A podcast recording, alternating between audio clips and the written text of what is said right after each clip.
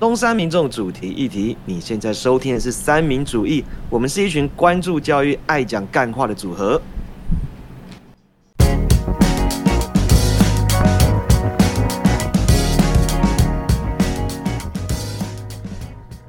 我是俊宇，我是 Michael，我是 Peggy，我是 James。嗨，大家好，欢迎又回到我们三民主义。那我们这礼拜要带大家回顾哪一些的教育新闻呢？首先，我们今天的日期呢是二零二三年的十月二号。那我们这周有哪些教育新闻要带大家回顾呢？好，首先我们来看第一个新闻哈。第一个新闻是来自于联合新闻网在九月二十五号的新闻。呃，这新闻的标题呢，它是数位原生世代大揭秘。所以呢，就如同双面刃一样，它有好事有坏事。然后高三生呢，他喜欢用 Studying by Me 读书变自律。OK，那看到这个新闻呢，其实。对我来讲，我就是知道了这个 Studying with Me 这一个好东西，因为就我看了之后呢，就我自己去使用它，然后我觉得真的是还蛮有用的，对于帮助集中我们的注意力是还呃蛮有帮助的。就不晓得各位山友们，在读书的时候会不会有一些这些这个辅助的这个工具？那想问一下，呃，其他伙伴们，你们自己念书的时候会用这些东西吗？还是会放一些音乐什么的？我不知道你们有没有听过一个叫做番茄时钟的东西，就是他会什么几个小时，那几个小时、半个小时吧，他就是算一般我们正常的专注力有三十分钟，然后他就那三十分钟一个循环，然后会休息十分钟之后再三十分钟一个循环，这样。我有我有看过有人是用番茄时钟还是番茄闹钟啊？你们知道？应该我知道，我知道，我知道你说的那个东西。这个 Stay Was me，它也有一些是用番茄钟的形式，哦，就是看你觉得你自己的注意力如果比较短的话，那可能就有五十二十五分钟休息五分钟的一个模式。那或者是如果你觉得你自己的注意力时间比较长的话，它就有那种五十分钟可以休息十分钟的这种模式，它就会让你可能不要太长的时间去做读书这个动作，然后让你自己很累，然后你可能读了一两个小时之后，你可能就。就没有办法再坚持下去了。嗯嗯，然后这种番茄钟就可以让你可以把你的一个认真的时间给分散，然后让你可以在更持久的去关注在你要做的事情上面。所以我觉得这个东西才蛮不错的，推荐给各位山友们。可是我有试过，我自己本身试过，我觉得效果很差哎。你说番茄钟啊？对，效果很差。我觉得我用番茄钟效果非常的差，就是因为它不是半个小时就会休息一次。嗯。那我是属于可以长时间，就我知道我现在要读书，我可以坐在那边坐二到就是两三个小时的那种。可是如果中途，比如说他半个小时就会要你休息，休息完一次之后我就读不下去了。就我必须要就是一段时间要起来做一下其他的事情，不然我会受不了。我只要中间一段时间一起来，我就没有办法再继续回到前一那前一个小时或前几个小时那种专注度。这是一个心流的概念吗？嗯。对，我觉得这是一个自己个人习惯的差异。嗯嗯，所以所以我觉得番茄钟不是每个人都适用啊。然后还有那个 Study with me，我知道之前很多 YouTuber 都有做过，他就拍影片，就是他也在读书，然后就是有点类似陪着你在读书的那种概念。嗯，那我觉得好像有一个人盯着你看，就压力很大，压力压力山大哎，我觉得，就是你就知道他一直盯着你看，我想说。什么意思？那为什么是我妈妈吗？为什么会一直这样盯着我看？好害怕。所以，所以我觉得这看人用的。对我来讲，我是觉得蛮有用的。嗯，因为我会，就我会，就我会希望有一个，就有一个人在旁边的感觉，然后就很像，如果我偷懒的话，就很像对不起他这种感觉。很容易被请的哦。这个这个东西，因为我自己现在的高中学生，我是有跟他们讲，有一个有一个词，你们可能你们应该都有听过，嗯，大，可是这个词第一次在我生命中出现的时候是大学的时候，叫做学伴。哦，知道知道。学伴，怎么听起来怪怪的？那么就学习的伴侣。哎，对啊，不要变成学习的绊脚石那个绊这样子，对。那我我现在的高中的学生，我是有跟他们讲说，就就因为他们几个其实都有一些目标，我跟他们说，你们可以其实可以互揪啊，不一定说一定要揪在同一个地点，嗯，你们可能就开着视讯，哦，比如说打赖，然后开着视讯这样子，所以当你想偷懒的时候，你看到你的学伴还在念书，你就可能会继续想要念下去了。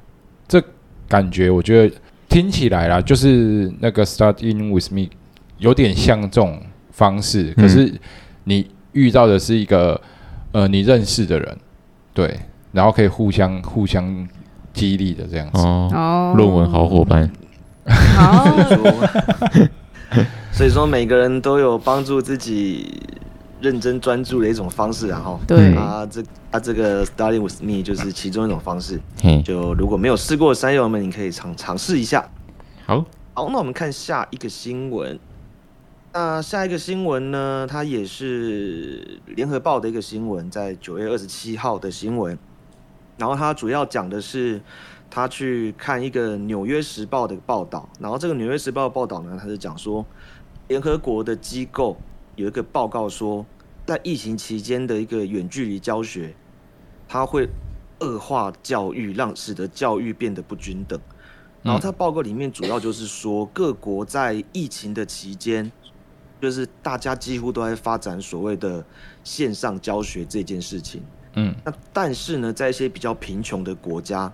譬如说，可能中南美洲国家或者是一些非洲国家，他们其实是没有这个资源去进行一个所谓线上教学的，所以就造成全球在数以亿计的学生，在这一个整个疫情期间，他们的学习就是整个落后了。然后这一则报道主要就是在说，诶，为什么当时各国政府主要是原来在发展远距离，而不是想办法用。更低呃，用更亲近人的方式，然后用更容易可以呃，用更低科技的方式去把教育想办法把它给丢出去，而不是来发展线上教育，嗯，这样然后造成了整个一个教育不公平的一种现象。那各位怎么看这则新闻呢？其实我觉得台湾是不是也有这个问题？台湾相对我觉得还好一点，嗯。因为其实我觉得台湾其实相对的蛮幸运的，因为我们当时因为台湾算是蛮高科技又经济发展蛮前面的一个一个地方，对，其实我们大部分的人应该都还可以，还都还可以透过线上教学。而且台湾那时候好像一些比较真的，你是属于低收入户的那些，好像可以申请到补助之类的。嗯，就是你可以就是包含了可能网络啊，或者是或者是。电脑啊，这样子，我记得那当当初好像有这些政策，嗯，因为你一定要推行这个政策，你一个你一个国家内，因为呃，像俊宇刚刚讲的，主要可能是这个国家本身就比较落后，嗯，对，那他们没有办法去推数位这一块，那台湾不至于这样子，所以台湾在推数位这一块，那你一定要照顾到那些比较呃，可能经济没那么好，经济相对弱势的家庭，嗯，那那时候好像有这方面的。相关的对，所以我觉得其实台湾还蛮幸运的，就是我们就是我们有足够的经济资源以及足够的这些硬体设备，可以让几乎所有的人都可以落到线上教学。嗯，这件事情啊，认不认真就看个人了。嗯，认不认真就看个人了哈。那而且可是可是这一则报道在最后有一个地方，我觉得还蛮不错的，就是他有说，就是你应该要知道，呃，教育这件事情，它其实传授的不只是知识。而是社会性跟人性，嗯，所以说你用远距离教学的这个时候，可能就剥夺了你教育里面的社会性跟人性。就我们是否可以在下次疫情来的时候想办法顾及到这些事情？我是觉得这这是这篇报道，我觉得一个，我觉得，呃，我看到以后我会值得让我去思考一个地方，嗯，这样。OK，好，那我们看第三则报道。第三则报道呢，也是来自于联合报。哇，我突然发现联合报做了比较多的教育新闻，就是他们其实都蛮多的，只是因为联合报那一个还要还要付费，对吧？我记得要付费。联合报的有些对。然后第三个联合报的这个九月二十八号的新闻呢，它的标题是“老牌私校拼生存，补教名师入主专辅，砸钱能够起死回生吗？”然后这个报道呢，主要就是在说，在嘉义有一个私立学校，嗯，然后他因为经营不善呢，然后面临着资金缺口，然后这个时候一个补教业的名师就砸了大钱，就直接进驻这间学校，然后想要把这所学校变成一个学校型的补习班，这样。然后，然后这这件事情呢，就是，呃，就是当然是有两极的反应啊。有的人觉得说，哎，可能，呃，补教业的形式它不太像是真正的一个教育的一个形式，就是以升学为导向。嗯。但是另外一部分人呢，就认为说，哎，这样子很好啊，我们就可以省下去补习班的钱，直接在学校就可以享受到补习班的资源的一个，不管是资源也好，师资也好，这样子。哦。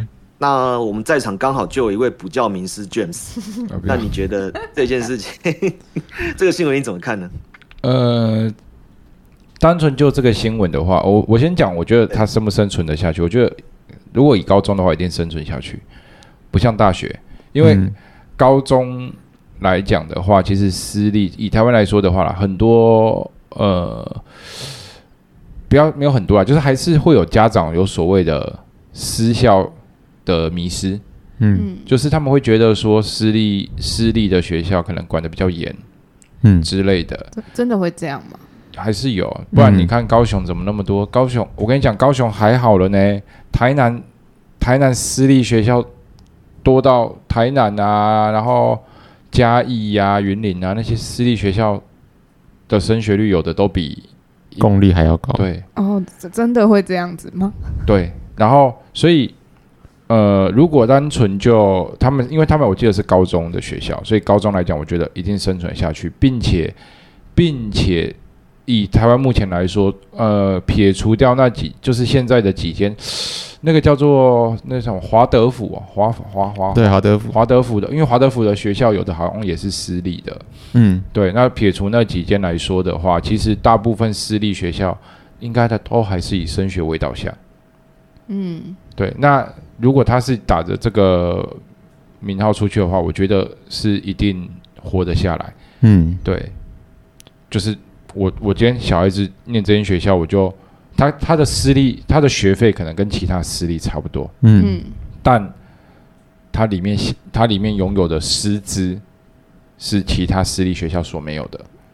那我如果今天想要选择私立学校，那这一间学校会不会是我的变成我的第一选择？嗯，对。尤其很多私立学校都会留到很晚。那我觉得说，就是今天就算你一个补教业就是进驻学校，那他可能要面临的就是可能教育部的监督，所以他要把彻底把学校给补习班化，嗯，好像还是蛮困难的一件事情。我觉得看，但是怎么做，应该还是会，呃，应该还是可以做到一些一般学校做不到的事情啊。嗯。而且，可是我觉得还应该还是会受教育部的监督。这一位，这一位董事啊，就是入主的这一位，这一位老师正好我有读过他的书。他其实现在的重心哦，他的重心已已经没有放在补教了，就他的团队还是在，他的团队底下还是有很多老师在补教业里面。我讲的是这个老师本身，他的重心已经不放在补教。那他主要现在他的也是在开发一些线上的平台啊，线上课程那种。对，就是。就是目前全台湾好像做最大的那种，把实验给数位化的，就是他。哦，好，对。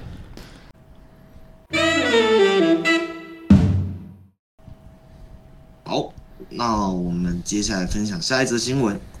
那下一则新闻呢是周刊网九月三十号的新闻。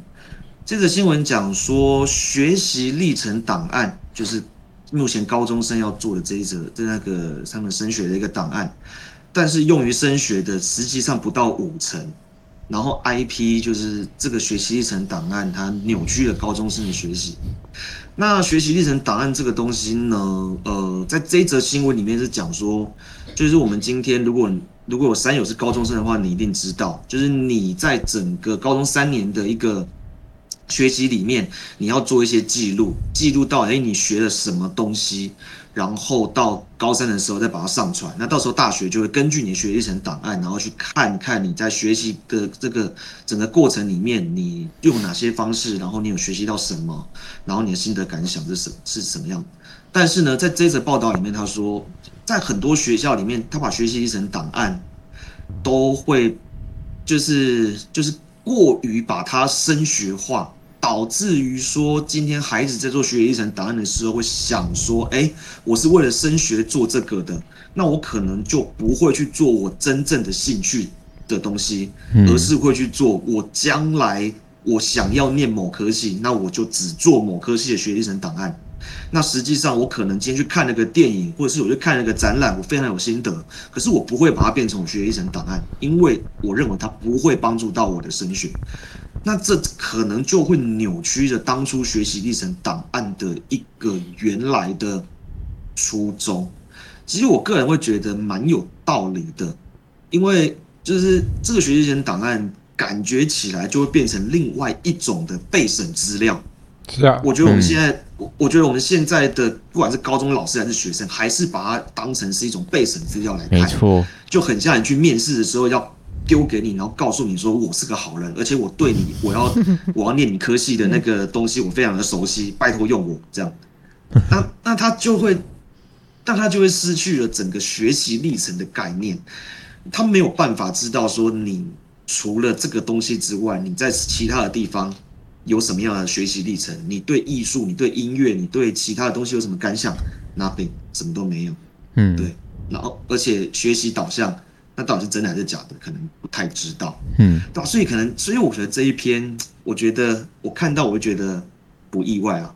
就以我们整个一个一个学习环境来看，就是它会变成这样，我觉得还蛮不意外的。对啊，那各位有什么看法？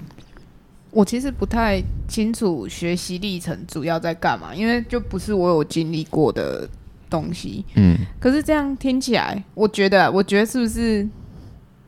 嗯，应该说政府那时候在想这个的时候，感觉是好意，想要让让大家多方去尝试，对对对对对，结果搞到最后好像我们这边有经历过学习历程的，应该只有 Michael 吧？啊，没有啊，我年纪比他小呢。不是啊，可是你那时候你你是念高职，学习历程是什么东西？高学习历程是一零八课纲之后才有的，是吗？所以你要一百零八年之后的高中生，啊，对对对对，一百零八年之后高中生，我已经二十六岁了，应该都没有。我们在场应该都没有人有年轻到这样子。我搞错了，如果我有经历到，我们都没这么年轻了！我可能是你的二分之一的年龄呢。看，就不要。对，我搞错了，没事没事。学习历程从当初应该这样讲啦，就是呃，我觉得从一开始出来，大家就觉得就是另类的备审资料，只是以前的备审资料可能我我。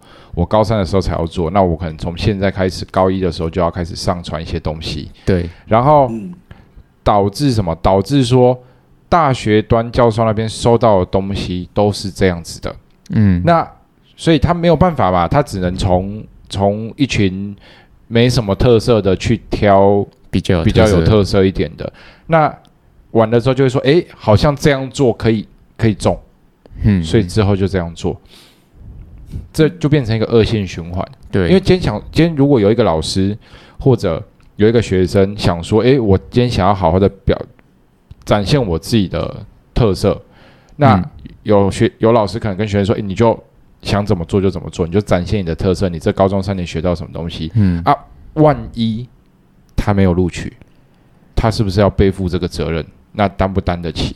那既然这样子，那我干脆之前怎么做，我现在就怎么做，安全嘛？对啊，对啊，对啊，对对对，我觉得这也是一个原因。我相信，嗯，就当初学习成档案，呃，在我知道的一零八课纲里面，他可能就是说，就是让学生可以快乐学习。你不管碰到什么新的东西，然后你在，然后你都可以把它当成学习历程档案，不管是什么都可以。然后现在看起来好像真的就是对有点走样。你知道我有学生他。都说反正前面就随便传，然后到了最后再好好处理就好了。嗯，对啊，对啊，所以我觉得这应该不是一件好事啊。我觉得台湾很多的，我觉得台湾很多的那个教教改的一些措施都是这样子，就是意思是好的，可是可是就是我们的传统观念总是没有办法扭转考试为导向对这件事情。那我很好奇一件事情。我不知道你们有没有听过，之前我们都会有一个自工时数，有啊，它是算在学习历程里面的吗？嗯，严格来讲也可以算是啊。应该这样讲，如果你学习历程比较登录，可能像是你去做自工之后，你有了一些什么心得感想，对，然后拿拿你的自工时数这个当做佐证这一类的。哦，比较不是加分的那种。对，哦，了解。对啊，就是帮助那些到时候看你资料的人，可以更了解你这个人是怎么学习的。对，对。然后你的兴趣在哪里？你有什么？你有什么？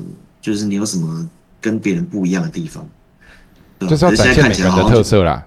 对对对，可是现在看起来好像就是另外一个备审资料，比如说我要申请法律系，然后我送我送去的学习档案全部都是关于法律的一个东西，其他我都不会放进去了。对啊，对啊，对啊，对啊，那就我就可能就不会知道，那你这个人是怎么样。所以说，他说五成以上的五成以上的学校不太会看，其实我觉得还蛮情有可原的，因为可能当大家的学习历程答案都一样的时候，那这学习历程就不是就不特别了。对，真的确实。嗯，对啊。好，OK，那接下来呢，就要进入到我们深入探讨的部分。那我们这个礼拜要深入探讨的新闻呢，是来自于 TVBS 在十月一号的这个新闻。那这个新闻呢，跟九 man 有关系。九妹讲到九妹，你就要先 题外话一下，我们有一个朋友长得超级像九妹。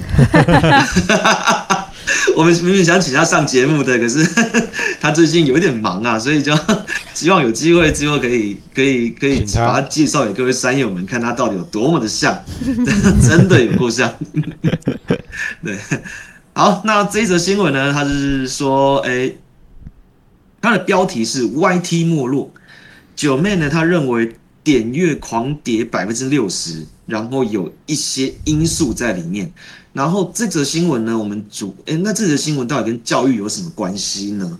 其实它我我们看到里面，他有其中一点说，哎，为什么现在呃九妹她觉得点阅率会狂跌百分之六十？有一点就是关于短影片的部分。因为现在的听众几乎都是听短影片，大家都会看短影片比较多，嗯，嘿，然后大家会没有耐心的去看那些比较长的影片，嗯，对，尤其是可能只要超过三分钟，大家就会没有什么耐心去看，这样。就相信各位山友们，有的时候在看一些十几二十分钟的新闻。哎，十几分二十分钟的影片的时候，可能也会用快转在听啊，可能就会快快转两两倍快转，或者一点五倍快转，嗯，然后再去看这些影片，对，然后现在大家都没有什么耐心，那这个呢，其实我们会直接连接到现在的孩子，我们现在的学生就是看这些短影片长大的。嗯，然后呢，这也会导致我们在教学现场也都会观察到一些现象，就真的是现在的孩子没有什么耐心，真的没有什么耐心，就是他们会他们会觉得一件事情如果没有在短时间之内立即得到回馈的话，他们可能就不会愿意去做这件事。嗯嗯，哎，举个例子，就譬如说，可能今天你要请他帮忙。对，那他可能就会问说啊，要多久？这样，而不是就是哦，就是要帮，需要我花多久时间帮你啦？对对对对 对对，其实蛮明显的，就是说啊，那那老师你要很久吗？这样，对，就是就没有什么耐心，就是他们会他们会就是他们会希望可以在短时间之内解决一件事情，这样。对对对对对，然后再来就是再来就是可能上课的时候，如果今天这个老师他可能。他可能呃讲话比较稍微无聊一点，那他可能就会没有认没有想要听下去了，要不然就是要不然就是他可能觉得说，哎，这个老师讲话可能就是没有打到他的点，嗯，他可能就不会想要再听下去，就是这真的是蛮没有耐心的。这在现场，我我自己的感触是蛮深的啦。对，那就先想先想问问一下。呃，先问 Michael 好了，Michael 你今天很安静。啊，对不起。Michael，你对这件事情，你关，因为你在学校有在担任助教嘛？对啊，对啊，对啊。那你助教的时候，你有你有接触到一些就是比较年轻的大学生小朋友们？对。那你觉得，你觉得他们在耐心这方面，你觉得怎么样？就是有受到这个的影响吗？我觉得耐心方面，我觉得我现在可能还没观察到，但我发现现在的学生好像只听自己想听的部分，只听自己想听的部分。嗯，确实，真的，他们都是只听自己想听的部分。然后他没听到，然后老师可能像 Jeremy 可能在上课讲的这种东这个东西讲了三次了，但是讲了三次，他就老师还特别说这个很重要，拜托你们注意一下哦。下课还是一堆老一堆学生去问，还是问一样的问题。老师真的是还有跟我稍微抱怨一下，我就说注意力比较没有这么集中。对，然后其实有一次在第一堂课，老师有说过我会带带讨论嘛，结果我助教就是去开个教室而已哦。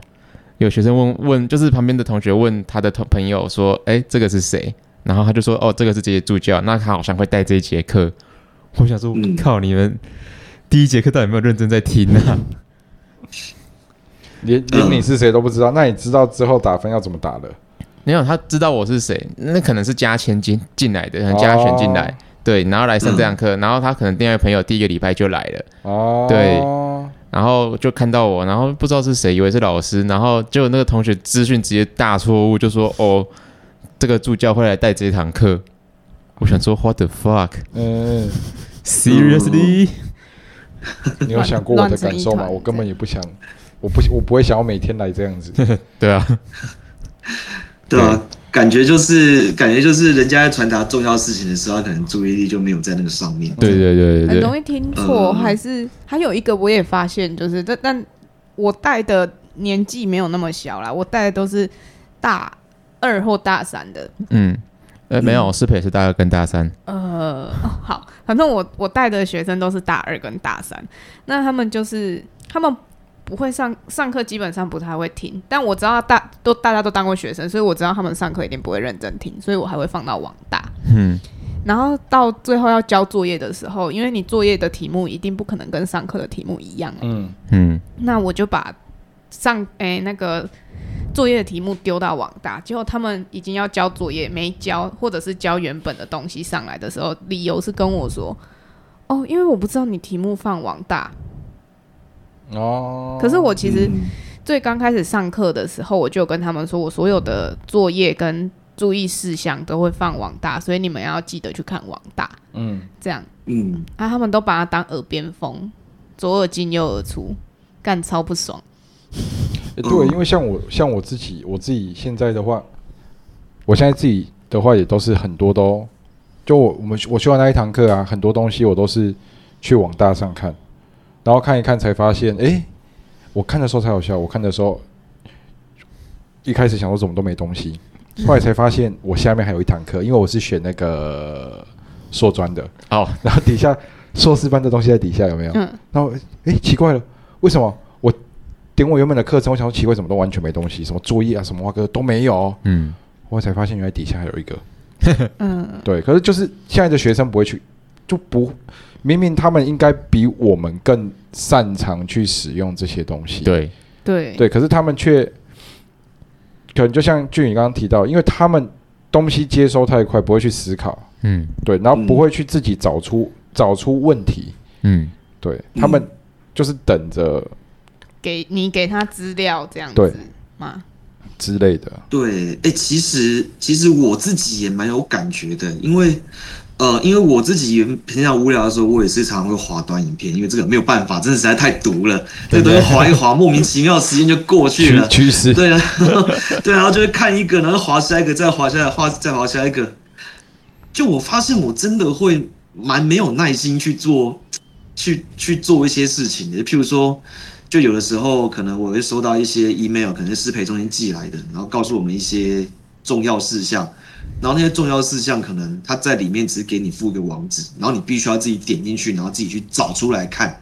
嗯，然后我这个过程，我就会，我就会觉得很阿杂，我就会觉得说，这我就觉得说，你为什么不要直接把它弄出来，然后直接放在这部影片，然后直接给我，然后让我只要点开就我，我就我就可以得到这个资讯了。这样，然后你还要我去找那个网站，然后点进去，然后再去弄某一些按键，我就会觉得。很麻烦，没有什么耐心这样。可是我觉得我以前不会这样子，不知道。可是我，可是我会内省一下，我发现我自己以前好像不会这个样子。对，好像是最近这最近好像真的是耐心真的是越来越越来越少。我不晓得会不会跟比较常接触短影片也有关系。嗯，对。然后我觉得说，哎，我自己好像都这样子，那学生就更不用讲了。嗯，真的可能会花更多时间在把短影片上面，然后他们对某些事情可能会更加的没有耐心。嗯，然后我觉得这件事情也会体体现在另外一件事情上面。我不晓得各位有没有这个感觉，就是学校的社团活动越来越不兴盛。哎，有有，真的，学校现在社团活动非常的不兴盛。就是我不知道你们，你指的是中山吗？不止不止，就是之前我不知道你们高中或者是大学的时候有没有，不是都会有类似像社团博览会的东西吗？嗯嗯，现在中山是不太有这东西的。嗯，对，中山是一个社团很之前之前算是一个社团很活络的非常一间学校，可是现在完全没有这个东西。嗯，对，因为我发现现在学生好像越来越不愿意再花额外的时间，对，去培养兴趣或者去学一些新的东西。嗯，嘿。啊，学校学校那些新科目什么的，那不用讲，那是你必须得要学的，因为有人逼着你，对你必须得要坐在那边，你就是要学，就是要毕业，就是要拿个拿那个拿个学拿个学程，对对对，没错，所以你必须得学。可是如果你要他就是额外再去学其他东西，他会非常非常的没有动力。嘿，为什么我这感觉呢？因为我现在在学校，我就是有在带一些社团活动，嗯，然后我教学生弹吉他，对，然后。他们真的是非常非常的，就是他们加入进来，他们只想要会弹吉他，但是他们不想要学吉他。哦，你你你懂我意思吗？哎，他们只想要那个结果。嗯，对他们只想要结果。他们看到，哎，老师你弹吉他很帅，对，然后就你会弹，你好厉害，我想要跟你一样，但是我不想学。靠背哦。哎，其实这个问题我以前有遇过，哎，就是像。我记得我高三那阵子不是参旅那时候很红，嗯，对，嗯，然后我去一间餐厅吃饭，然后那个老板娘就说：“哦，现在学生其实不好带。”哎，这件事情已经大概是五五六年，哎，七年前了哦。这七年前老板讲的哦，他就说大家都只想当阿基师，但没人想要认真。不是不是不是阿基师偷吃什么，而是阿基师那些就是在城上电节目上，然后切菜什么的。然后，可是他们就不想认真去学什么刀工啊，学一堆有的没的，就是他们。其实我觉得这个不不不，呃，应该说这个不单单是短影片的问题啦。嗯，我觉得这个对我来说，我觉得呃，追根究底，我觉得比较像是媒体嘛。现在的呃娱乐太丰富，嗯，所以就变成说，以前可能比如说我以前大学念书的时候，我顶多我们就是打打那个。那个什么不是啦，我们以前那时候也没在打 CS，，打个魔兽，嗯嗯，对，然后或者是天堂，或者是魔兽争霸或魔兽世界之类的，然后反正大家不会想要一直待在寝室，因为待在寝室能玩的就只有那些，玩久也会腻。嗯，然后可是现在的学生太多了，太多样化了，然后可以带着走哎，对，所以他们宁可把这些时间拿去。拿去做一些可以娱乐到娱乐到他们的事情，那可能就包含了我们今天俊宇提到的短影片。嗯，对，因为短影片很快嘛，哦，我三秒五秒看的不喜欢我就划过去，看到下一个有兴趣的看完，哎，好好笑哦，然后就下一个。嗯，对，嗯，因为当这种刺激的时候，如果在医学上，呃，就生物上来讲的话，就多巴胺，对，会分泌多巴胺。那你久了久了久了久了久了，那你可能就是。呃，需要更强的刺激才有办法，对，所以他们就不会想要再去额外的去去参与。我觉得不单单不单单是社团活动，去参与某些事情，嗯嗯，对他们就变成不会主动，而是被被动的去参与。嗯嗯，对我觉得这是现在现在科技太过进步的一个延伸出来的弊端吧。嗯，对啊，嗯，所以说。并不是说，哎，短影片破坏了学生的耐心，而是可能在整个环境之下，学生的耐心已经先被破坏。我觉得，我觉得耐心，所以是有，嗯，对，但是就是我觉得短影片有破坏到耐心，可是单纯就刚俊你提到就是社团的部分啊，对我觉得社团的部分是就是不单单只是短影片，短影片可能对学生来说只是一个娱乐。嗯，对我可以有这个娱乐，但我没有短影片，我还有其他娱乐。我手机游戏那么多，随随便便带着走就可以了。我在这边学吉他学半天啊，我倒不如跟朋友打一场游戏。而且现在网络也有课程教你学吉他。其实我之前我有学乌克丽丽，但我是看影片学的。对啊，对啊，所以也资讯太爆炸，所以你就变成说我不见得要走出去。对啊，就所以这这个是资讯衍生的弊端。可是单纯就耐心来讲的话，我确实是觉得短影片真的会让一个人变得越来越没有耐心，因为他要在三到五秒、八秒之内。把重点呈现出来，得到一个刺激。嗯嗯。当我今天没有在这短时间得到刺激，那我就换下一个。对对对对对，就是等于你看到那两秒内，你要把你说也不要说重点，就是你要把刺激弄出来，因为你这样划过去就是两秒的时间然后才会让人家继续想要看下去。对啊，所以导致我觉得，我觉得那反而是我发现到，就是导致有些东西。我不知道你们有没有，不是有一些记者标题嘛，然后就变成短影片也会有类似的，就是一开始说哇这个怎么怎样怎样怎样，然后进去根本不是这么这么回事，对，进去结果根本不是这种东西，有一种被骗超不爽的。美食部落客，真的完了又要美食部落客，看看看又来了，没有了，没有又要演上了吗？没有啦，没有啦，我我我都会这样我我自己觉得啦，就是有些短影片就是会夸张化，对。就像什么泡芙坐个电梯，然后又说你有看过泡芙坐电梯吗？靠，啊不就升降梯这样上下这样子送送货？对，那对这类的，那你就觉得 what the fuck？这个也这样坐电梯了不起吗？我也会坐电梯啊。就是变，我觉得就是变得很很奇怪。我没有觉觉得短影片怎么样，但是有些就是为了博眼球。然后开始写一些不符合事实，或者是太过于夸大的东西。嗯，还有之前看过什么订房哦，这样子只要九一个人只要九百块，结果其实根本就不是这样，所以资讯还说那个那个广告，对资讯还容易错误。我觉得，对你如果用长影片的话，因为你可以前面铺陈什么什么什么的，讲的比较清楚，你可以很详细的知道什么。但短影片，因为你要在短时间抓到人家眼球的话，你都要么用最低价，要么用最夸张，嗯，反而失，我觉得有点失真。对，所以我没有很喜欢看。美食布洛克短影片，其实我个人要解决的方法只我觉得只有一个，就是所有的平台，尤其是 YT，把短影片的收益给拉掉。嗯，对我大家就会回去，因为今天会大家会疯狂做短影片，甚至我希望的短影片浏览量高，那是因为有收益。对，我也觉得真的就像九妹讲的，YouTube 自己在拖自己的后腿。对，那如果今天他能把短影片的收益给拉掉，那。那是不是又会回到我今天短影片只是为了导流回我的长影片，或者那种的，嗯，对，就变成这样子。对，可是我觉得这样会变得蛮可怕的，因为真的说实在。呃，短影片那种重点式的呈现，说实在的，这也没什么不好。但是真的有一些东西，你必须要有一个很完整的逻辑架构去呈现出来，把这个资讯正确的传达出去。对，没错，这个就是短影片没有办法去做到的一件事情。所以现在很多学也不是学生，就是我觉得很多就是年纪比我小个四五岁的，他们讲话都非常的没有逻辑性，他们会讲很多。但我都抓不到他们到底要讲什么。我觉得，我觉得他们讲话架构变得一个没有逻辑性。他可能他先没有，他先把自己想说的说出来，但结果就是你根本不知道他在讲。有没有可能是人的问题啊？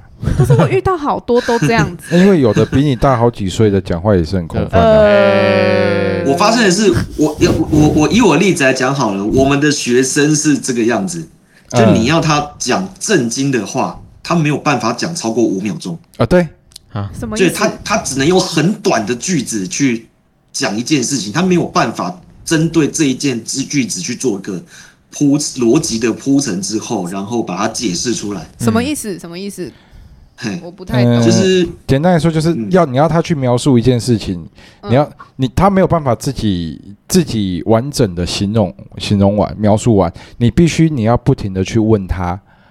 你要问他问题，然后他回答你问题，你才可以在你自己脑中把他所要讲的事情的架构整个拼起来。哦，所以就是讲话架构比较松散，是这个概念。呃，都有，就是他也不知道哪到底哪些是重点，哪些是怎样，然后他可能觉得怎样他就讲，但没头没尾我们听不出来嘛，所以我们一定会去问头尾嘛。对啊，对对对对对，就是现在真的都。对啊，我们今天我们今天就会去问头尾嘛，他头尾就不讲，我们就去问嘛。然后问了之后，他可能也不知道怎么描述，从原本的问答题要变成问是非题，要问选择题，然后再问是非题，刚刚才答得出来，谁受得了？哦，很像智商在问话。对啊，哦，其实我觉得这应该有影响啊，因为整个因为整个短影片它就是用这样子的形式，就是就是很多事情都是没有逻辑，直接告诉你结果，它就是这样。嗯，对，就少了很多一个逻辑的架构。有时候会觉得很莫名其妙。对。所以有在收听我们频道的学生们啊，那个尤其我在讲最近有在追踪我的 IG，然后有在听我们 Podcast 的学生啊，你知道我就在讲你们啊，哎，少看一点短影片啊。真的，对啊，虽然我们我们也是会划短影片，但是我们还是也会看长影片的。对，其实大脑发展已经不一样了。嗯，对对对对对，没错没错没错。OK，那我们今天的讨论就到这一边喽。那希望各位山友们喜欢我们这个礼拜的一个教育新闻分享。那我们就下礼拜再见喽，拜拜拜拜拜。如果喜欢我们的节目，欢迎按赞、订阅、分享，也可以点选下方链接，给我们一些支持与鼓励。也不要忘记追踪我们的 IG、FB 及 YouTube 频道哦。那我们下次见喽，拜拜。